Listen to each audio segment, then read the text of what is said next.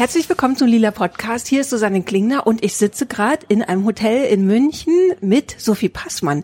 Die ist nämlich gerade hier, um ihr Buch vorzustellen und aus dem Buch vorzulesen. Ja, richtig, genau. genau, gestern Abend hast du schon gelesen und heute Abend liest du nochmal, ne? Ja, zweimal hintereinander im schönen München. Ja, schön in Anführungsstrichen. Ja, es ist, es ist ja schon aufdringlich schön. Es ist ja so, dass man denkt, boah, also vom Weltkrieg habt ihr auch nichts mitbekommen. Nur von der Gentrifizierung jetzt. Ja, von der Gentrifizierung. Euer Weltkrieg. Mit. Ja, krieg mit. ähm, jetzt lass uns gleich mal über dein Buch reden. Also, du stellst dein Buch vor, das heißt Alte weiße Männer. Sag mal, warum dieser Titel, warum dieses Buch? Meine Vermutung ist Twitter oder Feuilleton, dass dir die Idee kam, ein Buch über alte weiße Männer zu schreiben? Äh, beides. Also der Begriff, den habe ich, glaube ich, tatsächlich eher in den sozialen Netzwerken immer wieder gehört mhm. und habe mitbekommen, dass es ein Feindbild ist, ein relativ diffuses Feindbild, aber trotzdem sehr oft benutzt. Und ich wollte mich quasi auf die Suche machen, was denn der alte weiße Mann ist als Habitus. Und ich habe dafür mächtige Männer getroffen. Ich habe äh, das ist vielleicht die erste Verwirrung, eben nicht alte weiße Männer getroffen. Das war gar nicht die Idee des Buches. Ich habe Männer getroffen, die mächtig sind, die in irgendeiner Elite der Gesellschaft Macht innehaben und denen zugehört wird und die ja tendenziell damit auch die Macht hätten, Strukturen mit zu verändern und wollte mit denen über das Phänomen des alten weißen Mannes sprechen und natürlich auch fragen, ob sie sich selbst als alten weißen Mann sehen. Und sage ich mal, der Erkenntnisgewinn, der war weniger auf der Ebene der Interviews. Ich wollte jetzt nicht mehr von Männern Feminismus erklären lassen. Das wäre, glaube ich, auch ein eher tumbes Buch geworden, äh, sondern ich wollte rausfinden, kurz gesagt, wie viel Raum nimmt denn so ein mächtiger Mann ein, wenn man ihm so viel Raum lässt wie möglich? Mhm. Und das war sehr unterschiedlich. Und der Habitus war auch das, was ich spannend fand. Zu gucken, wie verhält sich denn ein Mann, der vielleicht in so ein Gespräch geht mit der Ansage, ja, ich bin ein alter weißer Mann und ist mir auch egal. Oder eben, wie die in dem Gespräch sich verhalten, die ganz äh, angestrengt versuchen, mir zu vermitteln, sie sind alles aber kein alter weißer Mann. Also das Buch klingt auf jeden Fall, als ob du sehr viel Spaß dabei hattest. Aber was mich vorher noch interessieren würde, ist, du bist dann mit der Idee wahrscheinlich zum Verlag gegangen oder sind die Verlage zu dir gekommen? Weil was ich mich frage, wie begeistert waren die von der Idee? Weil ich kann mir vorstellen, dass die erstmal gesagt haben also die, ich hatte diese Idee im Kopf, aber ich hatte nicht das erklärte Ziel, ein Buch zu schreiben. Ah, ähm, okay. Es war so, dass ich diese Idee hatte und ich habe aber viele Ideen. So und ich weiß auch, dass Ideen nicht wertvoll sind. Ich weiß, dass die Umsetzung der Idee wertvoll ist. Also jeder kreative Mensch weiß, dass man ganz viele tolle Ideen hat, meistens in der Kneipe und denkt, wow, jetzt schreibe ich das auf den Bierdeckel und dann ähm, verkaufe ich das. Aber das Machen ist ja meistens das, was spannend und dann eigentlich auch das Ziel ist. Ich hatte dann parallel zu dieser Idee, von der ich dachte, die ist cool, aber die kann auch wieder sterben im Kopf, so wie die meisten Ideen sterben. Treffen mit Verlagen, die haben mich angeschrieben, so wie das, glaube ich, einfach ist, wenn man in der Öffentlichkeit ein bisschen ist und auf Twitter Krawall macht und ab und zu mal irgendwie ein bisschen viral geht, dann stehen da so die ersten Verlage, an die man auch denkt, stehen dann irgendwie erstmal da und sagen, hast du nicht mal Lust? Und dann habe ich mich mit, ähm, ich glaube, zwei oder drei Verlagen getroffen und äh, das war so äh, tatsächlich nicht durchwachsen, also die meisten, also alle haben erstmal verstanden, was diese Idee ist, aber ich habe jetzt auch eher mich mit denen getroffen, weil ich spannend finde, die zu treffen. Ich wollte denen gar nicht die Idee verkaufen. Es mhm. war sehr locker. Es mhm. war so, wenn ich kein Buch schreibe, schreibe ich halt keins. Und dann habe ich mich mit meiner jetzigen Lektorin von Keep Witch getroffen und es war man hat ja manchmal so Aufeinandertreffen, man merkt, beide haben exakt dieselbe Idee, mhm. beziehungsweise wissen genau, wie diese Idee klingen soll und, und dann war das so ein bisschen Liebe auf den ersten Blick, publizistische zumindest. Und dann haben meine jetzige Lektorin und ich bei diesem ersten Treffen schon, glaube ich, eine Liste gemacht mit möglichen Männern und da war irgendwie völlig klar, wenn ich dieses Projekt umsetze, dann mit ihr, beziehungsweise dann mit Kiwi. Und die anderen Treffen waren, wie gesagt, auch nicht, nicht verhalten. Die Lektorinnen, die mir da gegenüber saßen, wussten schon auch, in welche Richtung das Buch gehen soll. Aber die Begeisterung war bei meiner jetzigen Lektorin am größten und ich glaube auch das Verständnis, was für eine Art Buch das werden soll. So ein, ich arbeite ja grundsätzlich, ich schwanke so zwischen der, ähm, der, der größtmöglichen Spitzfindigkeit und dann ab und zu der, der aufrichtigen Wahrheit und mhm. das sollte sich irgendwo dazwischen befinden mit Spitzen in beide Richtungen und ich glaube der Ton ist vor allem das Wichtige bei dem Buch dann. Und wie begeistert warst du selber noch nach dem dritten, vierten Interview mit diesen Männern? Ich war, also ich habe grundsätzlich, glaube ich, die Angewohnheit, dass ich während anstrengender Arbeitsphasen gar nicht merke, wie anstrengend das ist. Mhm. Und dass ich erst im Nachhinein denke, boah, das war ganz schön krass, was ich hier gerade alles gemacht habe. Und, und auch das war ganz schön anstrengend. Das heißt, während dieses Sommers, das war ja wirklich ein Sommer, ich habe im Mai die ersten Interviews geführt und dann im September das letzte und habe es dann geschrieben, parallel schon, war ich gar nicht so in diesem Modus, dass ich dachte, oh, jetzt schon wieder drüber sprechen gegen Ende war es natürlich so, dass, dass die Aufregung ein bisschen abnahm, dass ich dachte, ja, ich werde jetzt wieder dieses Argument irgendwie runterleiern und werde dann wieder transkribierte Interviews äh, versuchen, in eine möglichst fluffige Schreibe zu bringen. Aber erst im Nachhinein, als ich das Manuskript abgegeben habe, kam diese die, die nachträgliche Erschöpfung. Okay, das heißt, du hast zwischendurch nie, zum Beispiel in einem Interview, also man liest es ja und man leidet. Also ich habe da schon auch mit dir mitgelitten, dass ich dachte, oh, ich möchte jetzt da nicht sitzen. Oder nach drei Minuten wäre ich vielleicht echt genervt gewesen und hätte mich wirklich zusammenreißen müssen. Ich habe da teilweise schon mit dir mitgelitten. Das ist nett. Ich glaube, dass ich akut in den Treffen nicht so gelitten habe, hat zwei Gründe. Ich habe mir das selbst ausgesucht und ich bin dann von meinem Charakter oder von meiner Arbeitsweise so, dass ich nicht zum Jammern neige, wenn ich mich selber in so eine in so eine missliche Lage gebracht habe. Und dann dachte ich so währenddessen, selbst wenn ich irgendwie mal dachte, oh, oh, oh, kommt mir das nicht in den Sinn, dann zu leiden. Und die andere Sache ist, das ist, glaube ich, auch etwas, was mir oft jetzt im Zuge des Buches von Leuten vorgeworfen wurde, dass der Ton ja so ein bisschen lakonisch, so ein bisschen überentspannt ist. Das ist einfach mein Wesen. Das ist jetzt nichts, was ich quasi dem Feminismus oder Männern gegenübergebracht habe. Ich bin relativ pragmatisch, lakonisch bei, bei vielen Dingen und selbst in Gesprächen, wo mein Gegenüber mir Dinge sagt, wo ich denke, das ist für mich persönlich als Feministin oder in einer feministischen Betrachtungsweise gerade so ein kleiner Weltuntergang. Aber mein Charakter ist so, dass ich dann immer versuche, drei bis acht Schritte zurückzutreten. Und im größeren Bild ist eben alles immer nicht so dramatisch, wie es wirkt. Vor allem so ein einzelnes Gespräch, wo ein Mann mir Dinge erzählt, die ich eigentlich nicht hören möchte das ist natürlich ärgerlich, aber es ist auch kein Weltuntergang. Mhm. So, das war, glaube ich, mein Blick darauf. Ja, es gab ja tatsächlich dann nachher auch die Kritik. Also du hast es gerade schon so kurz angedeutet. Der Ton sei vielleicht nicht aufgeregt genug oder scharf genug oder wieso müssen jetzt da auch noch mal alte weiße Männer zu Wort kommen? Wieso kann man nicht andere sprechen lassen? Hat dich da so diese Kritik irgendwie dann sehr beschäftigt oder an der Idee zweifeln lassen oder hast du gesagt, nee, nee, das passt schon genau so? An der Idee habe ich überhaupt nicht gezweifelt, weil all diese Dinge, die mir vorgeworfen wurden, äh, meistens ja mit so einem ein bisschen gefälligen, ich finde sogar jovialen Unterton, als hätte ich all diese Gedanken mir nicht gemacht. Mhm. Ähm, natürlich habe ich mir die gemacht. Natürlich habe ich darüber nachgedacht, ist es zu spitzfindig, ist es irgendwie methodisch zu einfältig, jetzt Männer sprechen zu lassen.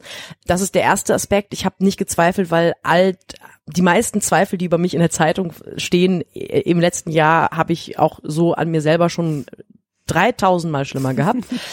Und die andere Sache ist, dass ich finde, bei dieser Art von Kritik, da schwingt dann auch gerne mit, dass ich so eine Art von gefälligem, karrieristischem Lean-In-Feminismus machen würde, weil ich habe mich jetzt an Männer rangeschmissen. Und ich finde, was das ausblendet, ist, dass in jedem Kapitel es eine 50% Frauenquote gibt. Also ich habe die Deutungshoheit über diese Treffen und ich wollte gar keine feministische Streitschrift schreiben. Das ist irgendwie nicht meine Aufgabe und nicht meine, oder ich habe mir das selber nicht als Aufgabe gesetzt.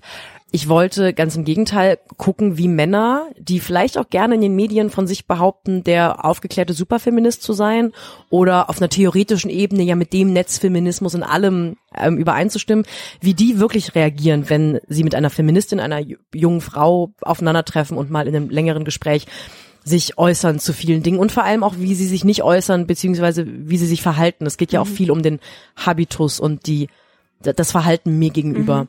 Und nee, ich habe nicht gezweifelt, das ändert aber nichts daran, dass es keinen Spaß macht, in der Zeitung zu lesen, dass man Pseudofeminismus betreibt. Ich habe auch ehrlich gesagt den Eindruck, dass mein, die ersten Kritiken zum Buch, die, die allerersten, die kamen, waren, die ersten drei waren einfach Verrisse, ganz, auch ganz brachiale Verrisse, wo man auch nicht irgendwie nach dem Lesen denkt, ach ja, vielleicht gucke ich mal rein. Das war ein bisschen vernichtend und danach kamen ganz viele total positive oder so solide zwei Minus Rezensionen, mhm. wo jemand sagt, gutes Buch, aber völlig zufriedenstellend. Trotzdem hat dieses Momentum dann dazu geführt, dass man den Eindruck hatte, uh, da wird jetzt gerade das Problemsachbuch der Saison geschrieben oder besprochen. Es macht natürlich keinen Spaß. Also ich schlage ungern die Zeitung auf und merke, da hasst mich jemand. Und mhm. das ist auch, glaube ich, das Einzige, was mich, wenn überhaupt, mitgenommen hat, dass ich den Eindruck hatte, dass da zumindest ein, zwei Protagonistinnen nicht das Buch an sich kritisieren wollten, sondern eigentlich die erste Möglichkeit nutzen wollten, mich als Person öffentlich zu diskreditieren.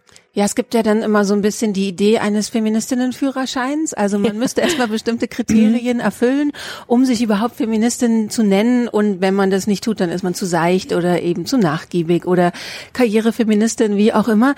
Gleichzeitig habe ich das Gefühl, dass jetzt eigentlich so eine ganz neue Generation da ist und eine irre Frauensolidarität da auch ist. Also ich cheerleade die ganze Zeit und juble und bewundere und beneide euch auch diese ganzen, ich sag mal, nach 1900 85 Geborenen. Also ich kann mich erinnern, wie, als wir vor zehn Jahren so eben angefangen haben, diese Bücher zu schreiben. Das waren halt dann auch immer so diese Erklärbücher und Meinungsbücher und so. Und da hat man halt die ganze Zeit aufs Maul gekriegt, weil natürlich davor irgendwie Feministinnen da waren, die das alles schon durchgemacht haben und genervt waren, dass wir jetzt das Rad neu erfinden. Und jetzt finde ich so toll. Also es gibt dann Margarete Stukowski, es gibt Julia Becker, es gibt dich und wie viel Zuspruch ihr bekommt doppelt, dreifach ja, jein. Also ich wünsche mir diese Kultur sehr ähm, und ich ähm, habe da auch, muss ich äh, ganz kritisch, selbstkritisch gestehen, ähm, ich fange vorne an ich glaube, die Öffentlichkeit, äh, gerade die, sag ich mal, antifeministische oder die neutral nicht mhm. feministische Öffentlichkeit wünscht sich gerne so stutenbissige, Klischee, mhm. frauenfeindliche Feministinnen, die sich gegenseitig, so wie man das vielleicht, wie du beschreibst, von früher in Anführungszeichen kennt, äh, ein bisschen gegenseitig ähm, vermöbeln öffentlich. Und deswegen wurde ich auch in Interviews immer wieder so ein bisschen mit spitzfindigen Fragen in so eine, Fa nicht Falle, aber ich wurde irgendwie dazu gebracht, in meiner Antwort andere Feministinnen mhm. ähm, blöd dastehen zu lassen. Mhm. Und davor war ich auch nicht gefeit. Das habe ich gemacht und das habe ich im Nachhinein wahnsinnig bereut, weil mhm. ich auch dafür zu Recht wahnsinnig kritisiert wurde. Nichtsdestotrotz möchte ich das auch nicht mehr machen mhm. und ich möchte auch nicht mehr Teil sein von dieser binnenfeministischen Kritik. Bewegung, mhm. die das größere Ziel außer Acht lässt, weil sie sich verliert in solchen, ähm, wir haben zwar alle das gleiche Ziel, aber XY. Sie ist ja nicht das und das genug. Für mich persönlich, ich empfinde als für mich eine der größten Bereicherungen von Feminismus ist, dass das Regelwerk für Frauen abnimmt und nicht zunimmt. Mhm. Und im Moment oder in den letzten Monaten, auch nach der Veröffentlichung des Buches, hatte ich ein bisschen den Eindruck, dass weil ich mich Feministin nenne, ich nochmal ein neues Set an Regeln, was Kommunikation und sich äußern dürfen, bekommen habe okay. von anderen Feministinnen. Okay. Und es ist ein bisschen dieser Feminismusführerschein. Das heißt, ganz so solidarisch ist es leider im Moment mhm. nicht. Mhm. Und ich hadere eben, wie gesagt, weil ich ganz selbstkritisch sagen muss, dass ich gerade auch eine von den reichweitenstärksten Feministinnen bin und mich da auch nicht immer mit Ruhm bekleckert habe. Und das so versuche ich besser zu machen ab jetzt und mich einfach auch gerade, gerade von antifeministischen Leuten nicht mehr in so einen Sumpf reinziehen zu lassen. Erfahre es aber oder erlebe es andersrum bei anderen Feministinnen auch nicht so, dass die das entweder unterstützen oder sogar einfach nicht kritisieren. Also gerade innerhalb der feministisch, in dem Netzfeminismus sage ich jetzt mal ganz platt, weil die mhm. meisten ja jetzt irgendwie die, die Namen, die da so im Gedanken aufploppen, sind das halt, da habe ich nicht den Eindruck gehabt, dass eine von denen besonders das Buch zum Beispiel bewirbt oder einfach erwähnt. Also wenn es erwähnt wurde in diesen Kreisen, dann mit brachialer Kritik, womit ich jetzt auch fein bin, so dass ich, mhm. niemand hat irgendwie die Verpflichtung, ein Buch zu bewerben, mhm. aber ich hatte nicht den Eindruck, dass jemand sagt, okay, das ist jetzt nicht mein Ton an Feminismus, mhm. aber sie sagt ja die richtigen Sachen, deswegen freue ich mich, wenn das irgendwie erfolgreich ist. Und ich habe sogar eher den Eindruck, dass das Buch, sag ich mal, in dem Feuilleton besser wegkam als in dem Netzfeminismus, okay. also zwei ganz große okay. Verallgemeinerungen und zwei ganz große Töpfe, wo, wo ich ganz viele Leute reinschmeiße. Ja. Auch wenn natürlich die ersten beiden Verrisse auch im Feuilleton waren, mhm. habe ich den Eindruck, danach einzelne Protagonisten, auch vereinzelt Protagonistinnen des Feuilletons waren dem Ganzen deutlich entspannter und deutlich ähm, liebevoller, mhm. um jetzt mal so ein großes Wort auszupacken, mhm. gegenüber eingestellt. Mhm. Und ich wurde auch wenig konkret auf das Buch angesprochen aus feministischen Kreisen. Ich antizipiere die Art von Kritik. Mhm. Und ich erahne sie. Ja, wahrscheinlich habe ich es dann nicht so mitbekommen, weil ich tatsächlich auch sagen muss, ich habe mich über die letzten Jahre hinweg auch aus dieser Feminismusblase echt zurückgezogen, weil die sehr man hat dieses Wort ja jetzt so toxisch sein kann, also dass so auf jedes Detail geachtet wird und wenn du da einen schiefen Begriff benutzt, ist es gleich sehr schlimm und deswegen war bei mir angekommen, also eben auch Sibylle Berg jetzt, ne, das Buch erscheint und wie wirklich ähm, bei ihr so äh, gejubelt wird und ich finde es aber auch nicht nur, hast du das mitbekommen? Ja? Okay. Sie wurde auch ähm, auch aus den den sehr Social Media und vor allem Instagram, es gibt so eine, so, so eine Reihe an intersektionalen Feministinnen, ja. die einfach Instagram Stories sehr intensiv benutzen. Die sind, glaube ich, wirklich eher auf Instagram aktiv als auf okay. Twitter und haben auch da mehr Reichweite. Da wurde Sibylle Berg auch massiv kritisiert für irgendwie Tweets von 2016 und Artikel, die sie geteilt hat mhm. und ähm, Witze, die sie gemacht mhm. hat. Und dann wurde auch wiederum Margrethe Stokowski dafür kritisiert, mhm. dass sie das Buch von Sibylle Berg bewirbt, weil die mhm. ist ja, hat ja rassistische Sachen mhm. gepostet. Das ist ja auch, also in keiner Sekunde würde ich gerade Women of Color absprechen, dass sie sich äh, über äh, rassistische oder vermeintlich rassistische Witze aufregen und echauffieren und dafür auch die Beteiligten kritisieren. Aber das wurde dann auch sehr schnell sehr absolutistisch. Und das ist dann zum Beispiel so eine Kultur, die empfinde ich auch, also es hat sehr an mir dieser, in dieser Blase zu sein und dann zu merken, ich will da gar nicht sein und ich bin da auch überhaupt nicht willkommen, das war ziemlich zehrend. Das war deutlich zehrender, an mir zehrender als das Buch schreiben oder ja, veröffentlichen. Ja, glaube ich dir sofort.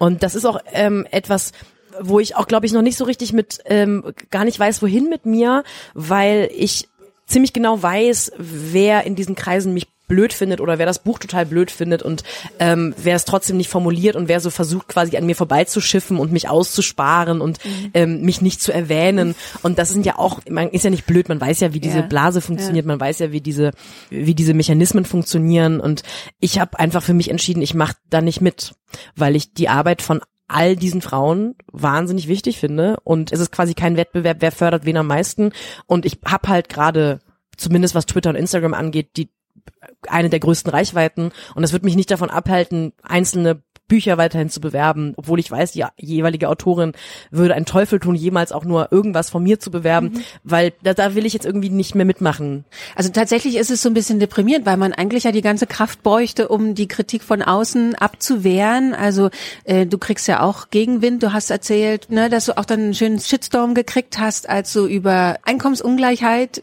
mal getwittert hast. Und oh ja. Also diese, das kennt ja jeder von uns, also sobald ums Quote mhm. oder den Gender Gender Pay Gap gibt, kriegt man ordentlich aufs Maul. Eigentlich würde man natürlich die Kraft lieber für diese Diskussion sich sparen. Wobei ich immer das Gefühl habe, und das bewundere ich auch, auch bei äh, Margarete Stokowski, dass eure Geheimwaffe so ein bisschen ist, dass euch das scheißegal ist. Völlig. Das ist mir so egal. Also mein erster feministischer oder eben dann antifeministischer Shitstorm war eben so ein Tweet, wo ich eigentlich einen Witz über Tinder gemacht habe. Ein Mann hat mich gefragt, also als Einstiegsline quasi in so einer Konversation, was würdest du machen, wenn du einen Tag ein Mann wärst? Und ich meinte, den vollen Lohn für meine Arbeit bekommen. Und der Witz des Tweets dann am Ende von dem Screenshot von dieser Unterhaltung war, dass ich schlecht im Flirten bin. Es ging da konkret in dem Witz gar nicht um, um ja. den Gender Pay Gap. Und dieser Shitstorm, der war mir aus so, auf so vielen Ebenen wahnsinnig egal, weil ich weiß auch, ähm, dass auf Twitter keine emanzipatorischen Bewegungen gewonnen werden. Deswegen auch ein antifeministischer Shitstorm wird die Welt nicht antifeministischer machen. Sie ist nur ein Symptom eines bereits existierenden Antifeminismus. Und ich habe zu der Zeit gerade ähm, meine Statistik-Bachelorarbeit geschrieben und irgendwelche Jürgens und Karl-Heinze aus Warner Eickel wollten mir Statistik erklären. Da war ich so, nee, Bruder, das passiert nicht. es zerrt wirklich mehr an mir, diese Binnenkritik von äh, auf Twitter und auf Instagram, die teilweise auch in den letzten Monaten eben nicht justiziabel hasskommentarisch war, sondern so so hämisch spöttisch. Mhm. und das macht einfach mehr mit einem als irgendwie so dieser dieser out of space Männerhass, der so lustig doll formuliert ist, dass man denkt, boah, du hast aber echt wenig Umarmung in deinem Leben bekommen, sondern so pseudo intellektualisierte Sophie Passmann ist ja Inbegriff des weißen Feminismus und soll sie doch einfach wieder zurück äh, zum ZDF geben und mit alten weißen Männern kuscheln, wo auch immer wieder, das fand ich auch sehr sehr spannend äh, immer wieder so Ideen oder so so kleine argumentative Momente von Slutshaming drin waren, mhm. weil äh, das Argument lag ja sehr nah, dass ich mich jetzt für dieses Buch an Männer rangeschmissen habe. Und das ist ein Argument, das würde in einer anderen Diskussion mit Sicherheit nicht zugelassen und völlig zu Recht aus feministischen Kreisen als erstens wahnsinnig sexistisch, stereotyp und slutshamend so gleichzeitig alles drei auf einmal abgenommen. Bei mir war das dann aber völlig in Ordnung. Also bei mir war es dann in Ordnung, so sanft, seicht zu implizieren, ich würde mich halt an mächtige Männer für meine eigene Karriere ranschmeißen. Und ähm, da dachte ich dann immer so, erstens, meine Karriere hatte das nicht nötig und äh, wenn die wüssten, wie ich im Bett bin, würden die wissen, das bringt nichts, mich hochzuschlafen. Hast du das Gefühl, wenn man dann, also was sich so ein bisschen eingebürgert hat, ist, dass man dann zum Beispiel die bescheuertsten Kommentare retweetet und einen lustigen Kommentar drüber schreibt, ja. Also alles auf so eine Humorebene zu bringen. Provoziert das andere dann noch mehr zuzuhauen? Also, dass die sagen, die kann's ab? Oder hast du das Gefühl, die merken dann, dass es nicht okay ist, wenn es dann plötzlich in der Öffentlichkeit ist und nicht nur in deiner Timeline? Ähm ich habe den Eindruck, die meisten reagieren eher mit Schweigen darauf, mhm. weil sie merken, sie können dann nicht gegen mich gewinnen, weil mhm. sie mich nicht getroffen haben. Oder sie haben zumindest den Eindruck, sie haben mich nicht damit getroffen. Mhm. Und äh, ich habe natürlich auch das Glück, dass ich deutlich lustiger bin als die meisten meiner Hasskommentatoren. Das heißt, ich gewinne dann einfach ja. in, in Sachen Punchline. Das heißt, es ist schon eine gute Taktik, das dann auch einfach offen zu legen. Ja, auf jeden Fall. Ja. Es ist nur aber keine Taktik, weil es ist, glaube ich, Leute, die so wie ich ironisch sind und eben auch ein ironisches Buch geschrieben haben, was ja auch Teil des Vorwurfs ist oder Teil der Vorwürfe, haben das, also ich zumindest, die Ironiker, die ich kenne und ich als Mensch, der ironisch auf die Welt blickt, wir machen das nicht, weil wir uns irgendwann entschieden haben, ich bin jetzt ironisch, weil das ist eine gute Taktik gegen Hass. Leute, die ironisch sind, machen das als Lebenseinstellung, weil sie die Welt damit auf Abstand halten.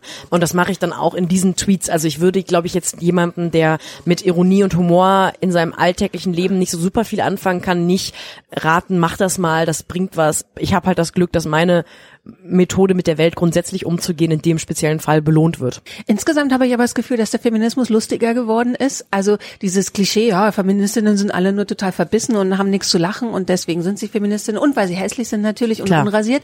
Trotzdem habe ich das Gefühl, offensiv lustiger, also diesen Humor wirklich zu benutzen als Waffe. Ja, es gibt mit Sicherheit, also auch bei Margarete und auch Julia Becker, das sind ja beides auch, also Julia ist einfach Comedy-Autorin, mhm. das muss man ja auch sagen dazu. Margarete ist ja auch sehr lakonisch, humoristisch mhm. in ihren, vor allem in den Büchern, finde ich, in den, in den Kolumnen zwischendurch auch und wechselt dann auch wieder ins Bierernste. Und ich würde mich, glaube ich, auch dazu zählen zu einem von den neuen lustigen mhm. Feministinnen.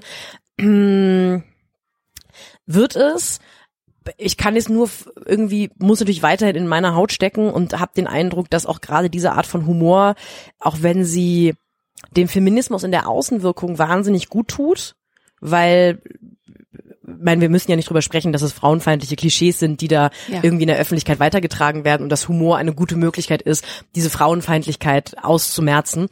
Ähm, dass ich zumindest innerhalb des Feminismus eher dafür gerade doll kritisiert werde, dass ich den Feminismus auch nicht ernst nehmen würde und das eben nur so als spaßiges Hobby betreiben würde. Deswegen auch da wieder Jein. Ich teile total deine Einschätzung. Ich bin, glaube ich, vielleicht auch einfach nur so ein bisschen jetzt äh, Kritik äh, gescholten oder oder so ein bisschen geprügelt mhm. in den mhm. letzten Wochen und Monaten. Und wenn wir in ein paar Monaten sprechen, bin ich vielleicht auch wieder entspannter, was diesen binnenfeministischen Diskurs angeht. Ja, ich glaube, man kann ihn mit der Zeit besser ausblenden. Also diese Kämpfe, die werden immer stattfinden. Also je mehr ich auch mit älteren Feministinnen gesprochen habe, die haben dann immer erzählt, es gab immer diese Kämpfe, in jeder sozialen Bewegung gibt's die ja. Also weil jeder denkt so, wir machen die Welt besser und den Weg, den wir gewählt haben, das ist der richtige. Und dann gibt's halt so eine Gruppe, die sagt so, hey, es wäre gut, alle diese Wege zu besch beschreiten. Und es gibt aber genug, die sagen, nee, nee, ähm, unserer und sonst keiner.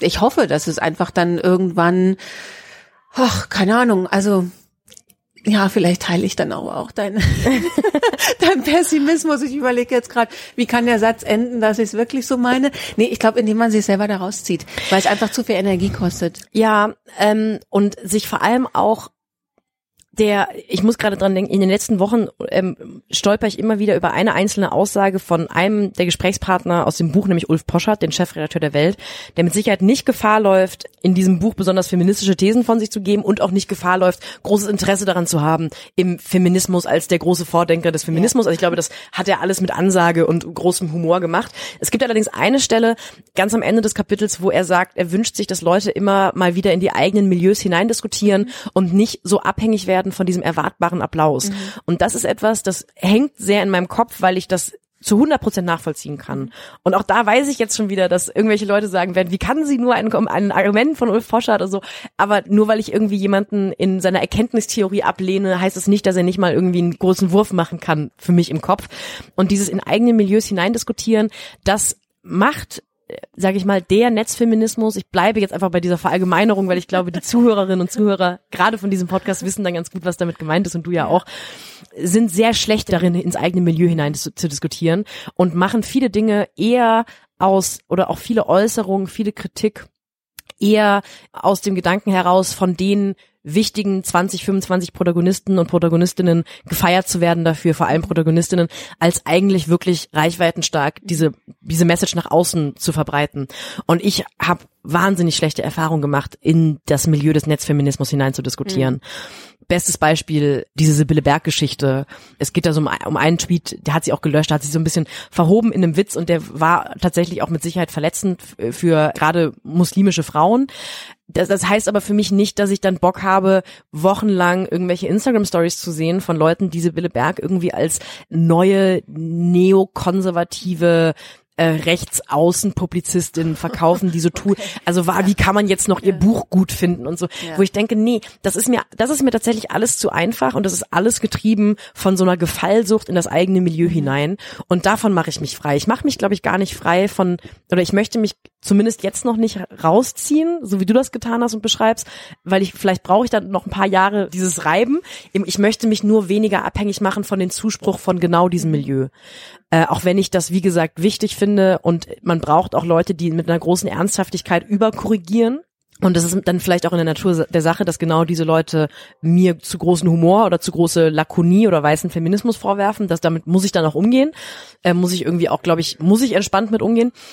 Aber dass ich mich nicht mehr davon abhängig mache, dass diese Leute eben mein Buch feiern, weil so auf einer anderen Ebene ist halt ein feministisches Buch ein Bestseller geil. Ja. Finde ich gut. Natürlich, ja. weil es mein Buch ist, aber finde ich auch gut, weil das gerade Leute lesen und irgendwelche Fitnessbloggerinnen und irgendwelche Influencerinnen und irgendwelche Berlin-Mitte Hipster-Girls, die Hunderttausende von Followern haben und sagen, normalerweise lese ich A, nicht besonders viel Bücher und B, auch keine mhm. Feminismusbücher, aber das ist mal cool. Wo ich auch mhm. sage, es gibt noch ganz viele andere coole, aber natürlich ist es toll, dass Feminismus da mal nicht ins eigene Milieu hinein diskutiert, sondern andere Milieus versucht zu infiltrieren. Ja, weil das hatten wir ja auch. Also in den 80ern, als die letzte richtig große öffentliche Welle an Feminismus war und dann so den Zehnerjahren irgendwie dazwischen war ja echt Ruhe. Also die Feminismus wurde einfach nicht diskutiert. Dieses Wort fand auch einfach nicht statt im Feuilleton oder irgendwo so. Und natürlich gab es trotzdem die feministischen Debatten, aber die haben halt miteinander geredet. Also deswegen, ich wünsche mir immer, dass es einfach mehr, mehr Neugierde und mehr Nachsicht gibt. Also dass man einerseits eben sagt, wir sind alle Menschen, wir lernen alle dazu also, dass man jedem auch Fehler zugesteht, weil ich finde immer in dem Moment, wo man so krass über die Fehler von anderen urteilt, sagt man ja selber, ich mache diese Fehler nicht. Ich weiß alles, was richtig und was falsch ist und was diskriminierend ist und was nicht, sondern mir sind auch immer Menschen sympathischer, wenn ich mit denen spreche und die auch sagen, nee, ich bin heute woanders, als ich vor fünf Jahren war. Ich habe dazugelernt und ich habe neue Erkenntnisse gewonnen und diese Neugierde fehlt mir manchmal und die finde ich wiederum total spannend eben bei diesen neuen Sachen, die jetzt kommen. Also, dass du zum Beispiel auch sagst, mich interessiert interessiert einfach, was diese Männer sagen. Klar kann ich sagen, die reden eh überall, aber ich will die mit meinen Gedanken abgleichen. Und wann gab es das letzte Mal ein feministisches oder ein, Reportagebuch? Reportageporträt ist ja so eine Mischung, das sich nur mit Feminismus beschäftigt hat. Also man geht in die Wirklichkeit raus und lässt einfach mal krachen. Und ich glaube auch, worauf ich vor allem stolz bin bei diesem Buch, ist, dass ich damit einen Milieu infiltriert habe, das sich viele Jahrzehnte lang sehr erfolgreich aus diesen Debatten rausgehalten hat und sich auch nicht davon berührt fühlte, mhm. nämlich die Medienblase slash das Männerfeuilleton mhm. slash diese es gab natürlich in den, ich meine, ich bin jetzt auch bei Kiepenheuer Witsch, da gab es natürlich diese große Popliteraturwelle und auch diese große selbstreferenzielle Popliteraturwelle, wo sich irgendwelche Jungs eben in ein Hotel eingeschlossen haben und daraus wurde dann am Ende ein Buch. Also diese äh, Reinhard Götz, der jetzt wiederum ja. Surkamp ist, aber du weißt, was ich meine. Ja. Ulf Poschert und Moritz von Uslar und Benjamin von Stuckrad-Barre ja, und Christian Krach und wie sie alle heißen. Alle ein paar Jahre älter oder jünger und haben sich zusammengerottet und fanden sich gegenseitig irgendwie alle ganz toll. Und mein Buch ist ja in seiner Stoßrichtung, in seiner Ansprache genau letztendlich diese Richtung. Es ja. ist so ein Wiederaufleben dieser Popliteratur aber eben mit Feminismus und teilweise ja auch genau dieselben Akteure. Also so ein Ulf Poschert, der eben mhm. vor, ich habe vor ein paar Wochen aus anderen Recherchegründen ein Reinhard Götz Buch äh, aufgeschlagen mhm. und direkt in der Mitte des Buches gab es ein Bild von Ulf Poschert, wie er locker 20 Jahre jünger in so Turnschuhen und einer Jeans relativ lässig irgendwo in ja. so einem Hotelzimmer auf einer Couch hing, wo ich dachte, witzig, das sind auch eben genau dieselben Akteure. Und das mag ich auch sehr, dass es eben das, was dann mir vorgeworfen wird als zu große Gefälligkeit, dass es aber eben gerade in einem Milieu funktioniert, das sich gerade was dieses Feminismus-Thema angeht, als sehr unpolitisch und sehr wenig greifbar äh, selbst begreift. Und das ist irgendwie, wenn es halt krachen soll, dann muss man auch damit umgehen, dass Leute das dann doof finden. Ich habe ehrlich gesagt, bevor das Buch dann rauskam, ganz andere Kritik antizipiert. Ich dachte nämlich, dass die Feuilleton-Männer viel böser würden und habe jetzt leider die deprimierenden Eindruck, dass die Feuilleton-Männer viel näher am Text arbeiten und mit einem viel größeren Humor super feministische Argumente aufgenommen haben, als das leider in dem Feminismus oder in der feministischen Blase so passiert ist.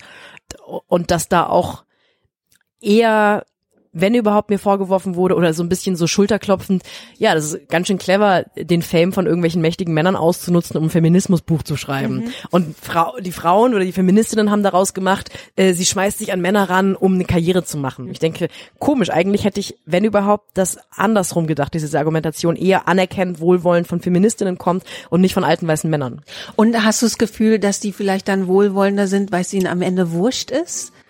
Klar, das ist aber, glaube ich, immer die Gefahr von Lob von Menschen in Machtpositionen, in dem speziellen Fall auch vor allem Männern in Machtpositionen, dass sie mich loben, weil sie denken, es ist eh keine Gefahr. Mhm. Und ich glaube, dass den Fehler darf man auch in keinem, in keiner Welle des Aufschwungs und in keiner Welle des Hypes, den ich gerade irgendwie mit diesem Buch erlebt habe, äh, machen, zu denken, jetzt ist quasi, ich bin jetzt safe, weil es gibt aktuelle Beispiele, wo man ganz schnell sieht, eine kritische junge Frau wird schneller über Bord geworfen, als man denkt. Nichtsdestotrotz bin ich dann eben auch kein Fan von Schwarz-Weiß und ich glaube schon, dass wenn man mit ein bisschen Intelligenz und ein bisschen Menschenkenntnis und ein bisschen Warmherzigkeit tatsächlich auch diesen Aufschwung, diesen Hype nutzt, um sich so einzelne Protagonisten, einzelne mächtige Männer oder mächtige Menschen rauszusuchen, dass man da gar nicht schlecht fährt, denen mal zu glauben, wenn sie ganz aufrichtig diese Sache unterstützen. Ein total äh, aktuelles Beispiel, also das Feuilleton wird ja gerne als eben so nach hinten gelehnt und leicht breitbeinig von irgendwelchen Kerlen über 40, die eh satt sind und nichts mehr zu befürchten haben, verargumentiert. Und ich habe einen total spannenden Text äh, gelesen über Identitätspolitik mhm. in der FAS von Tobias Rüter und habe den weitergeleitet in so eine Feminismusgruppe. Und der erste Argument, ähm, der erste Satz dazu war von irgendeiner Kollegin, was soll ich mir jetzt einen Text von einem weißen Mann über Identitätspolitik mhm. durchlesen, was ich schon wieder so lustig fand. Und dieser Text war viel pro progressiver und viel selbstkritischer beziehungsweise viel Mehrheit macht jetzt mal und, und ertragt den Wandel mit Würde mäßig, als man eben denken würde. Und ich fand ihn total erhellend. Und dieses Klischee passt eben dann nicht auf alle Fälle. Es gibt eben diese schlimmen, jovialen Männer, die mir so ein Lob-Schulterklopfen geben, weil sie sagen, wenn die irgendwann Karriere gemacht hat, bin ich eh schon in Rente mit meinem Haus irgendwo in, in Steglitz. Aber es gibt eben auch die, die bis zu einem gewissen Grad sehr gerne bereit sind, einen Schritt zur Seite zu gehen, um jemandem, der auch eben mal Krawall macht, Raum zu geben. Das heißt, da gibt's dann auch so ein bisschen Respekt, wenn man einfach mal in Anführungsstrichen jetzt so männliche Mittel benutzt, also eben Krawall machen und auch das Selbstbewusstsein, eben sich mit diesen Typen dahinzusetzen und dann im Nachhinein auch, also ich würde schon sagen, eiskalt schreibst du ja dann auch auf, wie du die Situation empfunden hast und, und ja. wie du das jetzt interpretierst. Ja, das, also ich glaube, mein Charakter, mein Naturell und vor allem meine Idee, was ich gerne beruflich machen möchte weiterhin und was mich immer berührt hat und, und begeistert hat als Jugendlicher, als ich Bücher konsumiert habe, was eben Popliteratur war, das kommt mir jetzt zugute dass es eben genau die Sache ist, die gerade auch, sag ich mal, fehlt oder sehr belohnt wird. Mhm. Ich glaube nicht, dass genauso wie Humor nicht die einzige Waffe sein kann und darf. Äh, man muss von der Gesellschaft verlangen, dass sie sich verändert, um Minderheiten zu schützen oder um emanzipatorische Bewegungen zu wertzuschätzen. Glaube ich nicht, dass man jetzt den Ratschlag geben kann, seid einfach mal krawalliger und lauter mhm. und, und, und mutiger. Mhm. Ich bin halt so von meinem Naturell oder von meinem beruflichen Naturell zumindest. Ähm, und das kommt mir mit Sicherheit zugute. Äh, nichtsdestotrotz glaube ich, dass das auch so ein Rattenschwanz nach sich zieht, wie Vorbilder immer oder Empowerment immer einen Rattenschwanz nach sich zieht, dass ich eben ein Teil gerade von einer Bewegung bin, von jungen, eben so ein bisschen auch lakonisch humoristischeren Frauen, die andere eher inspirieren als jetzt schon wieder der 37. coole Typ in schmal geschnitten. Also wenn man sich mal anschaut, wie glaube ich zehn Jahre lang das Feuilleton war, nachdem diese Popliteraturwelle war, die die Schlagwörter Schumanns Tagesbar und Helmut Lang Anzüge und Maxim Biller und irgendwie SZ, das war ja quasi alles, worüber SZ Magazin, worüber geschrieben wurde und jetzt und so weiter. Und diese Protagonisten haben sich alle gegenseitig total reizend kopiert und und hingen miteinander rum.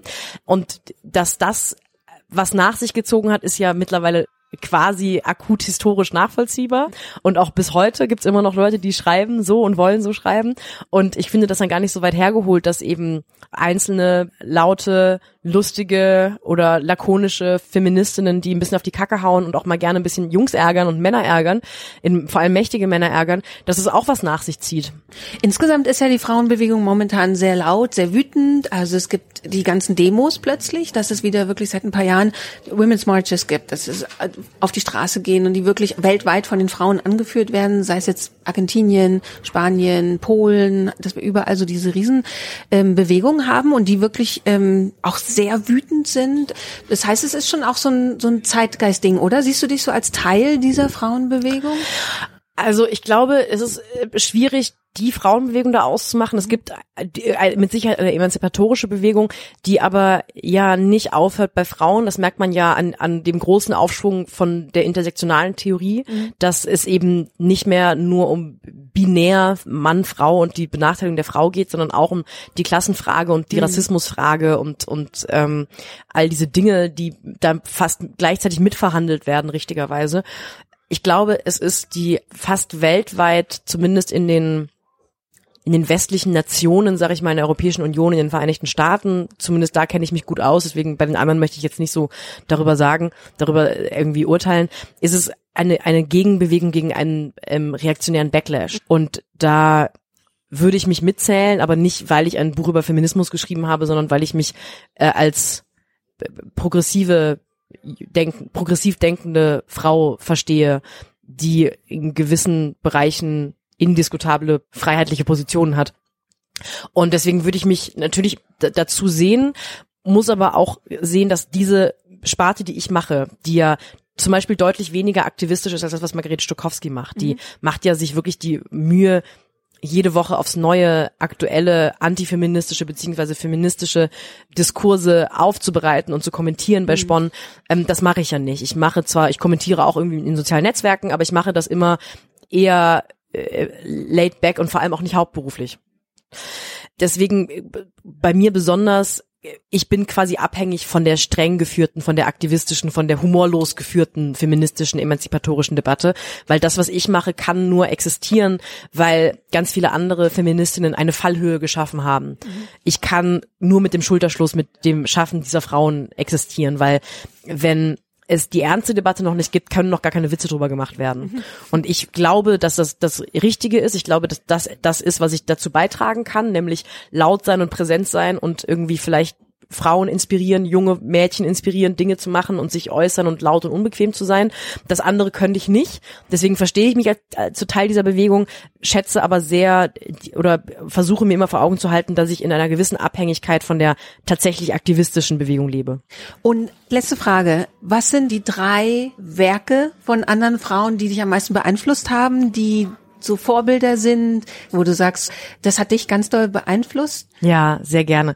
Ich fange mit Comedy an und höre mit Comedy auf, weil das ja mein, mein beruflicher Anfang war.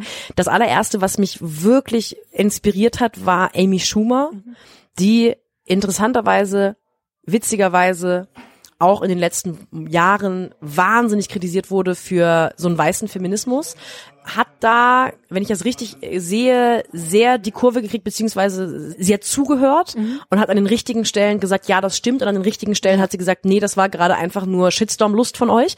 Deswegen äh, sage ich sie immer noch guten Gewissens, weil sie kurz drohte, verbrannt zu werden dann zu Recht auch, aber hat eben, wie gesagt, finde ich das sehr, sehr richtig gemacht. Und das hat mich wahnsinnig inspiriert, weil ich jahrelang eben aufgetreten bin und auch mit Comedy aufgetreten bin und man so die üblichen Männer gesehen hat. Louis C.K. fand mhm. man toll, Bill Burr fand mhm. man toll und so weiter. You name them.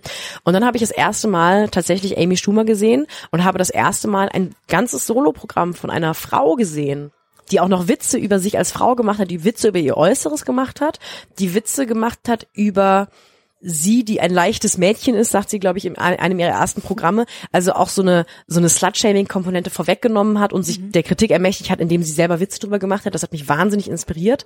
Und das neue Programm fand ich auch schon wieder sehr gut.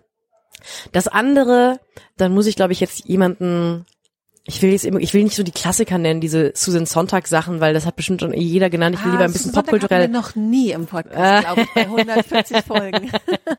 ähm, dann nenne ich was anderes. Helene Hegemann mit ihrem ersten Buch Axolotl Roadkill hat mich wahnsinnig inspiriert, weil die glaube ich nur ein oder zwei Jahre älter ist als ich. Und ich habe die, ich erinnere mich, dass ich die mal bei Schmidt gesehen habe, zu Gast, weil er natürlich der Feuilleton geile Schmidt sofort sie eingeladen hat, als sie das große Wunderkind der neuen mhm. Literatur war. Das hat mich wahnsinnig bewegt, weil ich alles alles daran spannend fand, ich, das war glaube ich auch die erste feuilletonistische Debatte, die ich dann wahrgenommen habe, als diese diese Plagiatsvorwürfe kamen. Ich fand es total bewegend, dass so eine junge, glaube noch minderjährige Frau bei so einer Late Night Show zu Gast ist und sich irgendwie auch ich habe immer den Eindruck gehabt, sie hat sich da total bewusst und reflektiert als eben der der Literatur-Weirdo dargestellt. Ich fand es sehr würdevoll, wie sie im Nachhinein auch damit umgegangen ist als wahnsinnig junger Mensch, ja. also nicht mal also volljährig. Ich auch bewundert, dass die nicht einfach in die Geschlossene ja. sich hat einweisen lassen, weil das war ja furchtbar. Unfassbar. Man konnte gar nicht zugucken, ja. Und jetzt finde ich noch schöner daran zu sehen, wie sie auch so gewachsen ist und wie sie jetzt so Hochliteratur gemacht hat mhm. und äh, Hochfeuilleton und so deutscher Buchpreis, Shortlist glaube ich sogar und Bungalows auch wieder ganz toll, aber ich möchte Axolotl Roadkill nennen, weil das das erste war, was mich so als Teenie empowert hat, weil ich gemerkt habe, wie viel es ausmacht, Vorbilder zu sehen, junge weibliche Vorbilder im Fernsehen. Und das dritte ist nochmal ein Comedy-Programm von Hannah Gatsby. Nanette heißt das, gibt's bei Netflix. Erst letztes Jahr kam das auch raus und hat mich auf vielen Ebenen sehr berührt, sehr mitgenommen, hat mir viel beigebracht über Comedy und ich habe da natürlich auch, ähm, mein, mein Herz hängt auch besonders an Nanette, weil ich letztendlich darüber meinen ersten Text im Zeitmagazin schreiben durfte und darüber eigentlich auch meinen jetzigen Podcast-Kumpel Matthias Kalle kennengelernt habe, weil wir beide dann völlig fasziniert von diesem Programm waren ja. und gedacht haben, es gibt ja noch Leute, die gerne Fernsehen gucken, komm, wir reden drüber.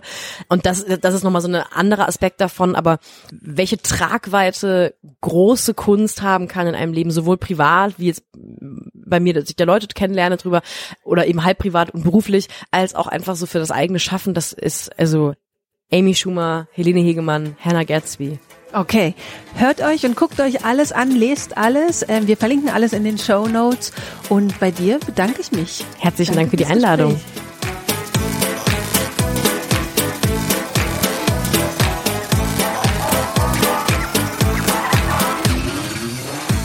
Das war's für diese Woche. Wir hören uns nächste Woche wieder. Dann quatsche ich mich mit Katrin durch die Weltgeschichte. Und wenn ihr uns unterstützen wollt, dann könnt ihr das zum Beispiel auf steady.fm slash lila podcast. Dort könnt ihr uns finanziell unterstützen. Ihr könnt uns aber auch bei Twitter folgen oder seit dieser Woche bei Instagram. Dort findet ihr uns unter dem Handle at lila podcast. Und wir wollen natürlich euch kennenlernen. Deswegen unsere Frage an euch bei Instagram. Wie seid ihr eigentlich zum Feminismus gekommen? Macht eine kleine Story oder postet ein Bild und markiert uns, damit wir euren Beitrag auch finden. Ich bin Susanne Klingner. Bis dahin.